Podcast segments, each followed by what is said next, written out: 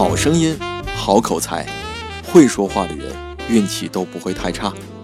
这里是恋爱成长学会，这里是所谓情商高就是会说话。我是赵民，我等你。揭秘两性心理，解决情感困惑，一切尽在恋爱成长学会。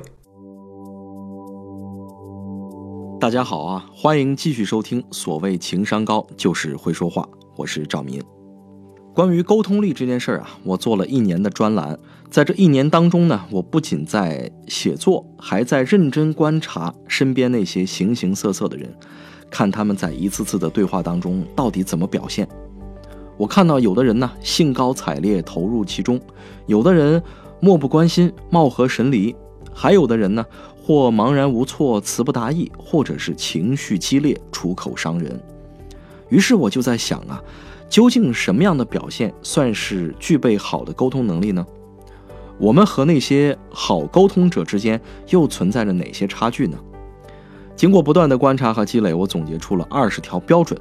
这些标准呢，几乎涵盖了日常沟通的各个方面，具有一定的普适性。那接下来呢，咱们今天这期节目就可以对照一下自己的日常表现，算一算自己到底符合几条。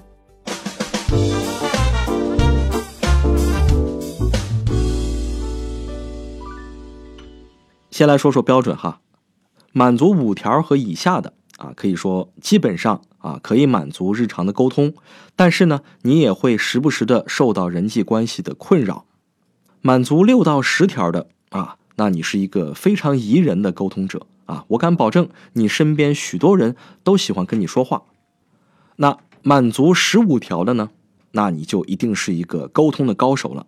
对你来说，让对方和自己在沟通当中获得快乐并不难，而满足十五条以上的，可以非常负责任的说，你一定是人群当中比较少见的高情商者啊！不仅是谈话场面的重要参与者，也一定是实际控制者。好，接下来呢，我就把这二十条的标准逐一说给大家听，大家对号入座。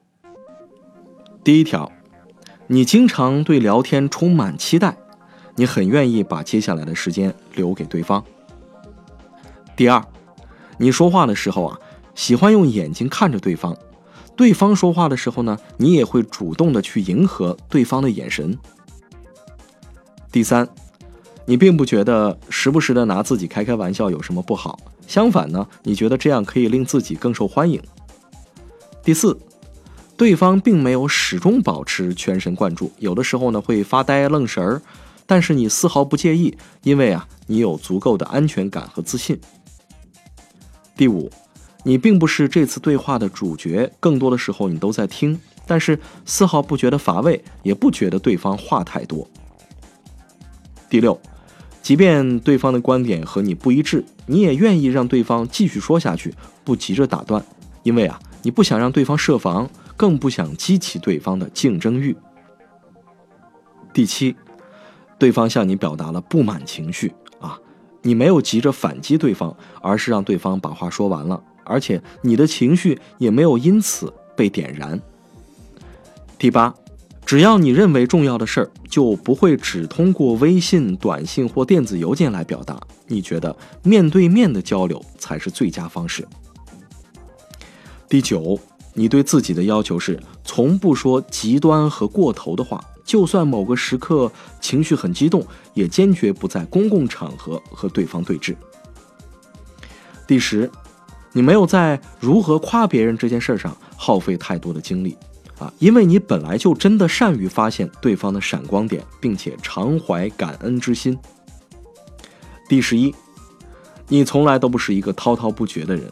但是你也不讨厌滔滔不绝的人，人各有志嘛。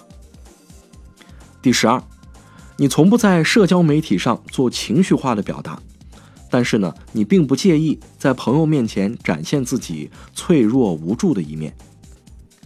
第十三，一些重要的谈话你总会提前做好准备，但是呢，你并不提前预设对方的反应。第十四。一两次谈话并没有解决你们之间的问题，但是你也并不灰心，因为你知道沟通从来就不是一次性能完成的事情。第十五，你不过分在意自己的声音啊、形象啊，也不会因为对方的声音和形象提早下判断。第十六，在聚会当中，你永远都不是那个话最多的人，但是呢，你总能让聊天的氛围保持下去。第十七，你从不觉得自己高人一等，也不觉得自己低人一等，你总是真诚的说每一句话。第十八，你不说模棱两可的话。如果没想清楚，干脆就不说。第十九，你从不急于给对方任何建议或者是意见，你分享更多的话是，呃，换成了我，我会怎么做？最后一点，也就是第二十点，你深知啊，行动往往比语言上的沟通更具有说服力，所以你更看重语言背后的实际行为。好呃，可以说呢，这二十条标准呢，并没有穷尽所有的场合，而且我相信，好的沟通者也绝不只具备以上的表现。不过呢，对于我们每个普通人来说，如果真的能够在生活当中践行这些标准，就一定可以成为沟通的高手，随之而来的也一定是高质量的人际关系和生活品质。这二十条当中，你一共符合几条呢？有没有某一条是你特别想要提高的呢？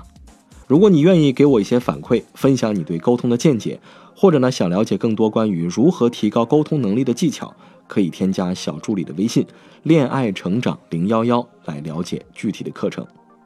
好了，咱们今天呢就先分享到这儿，下周一咱们接着聊，谢谢。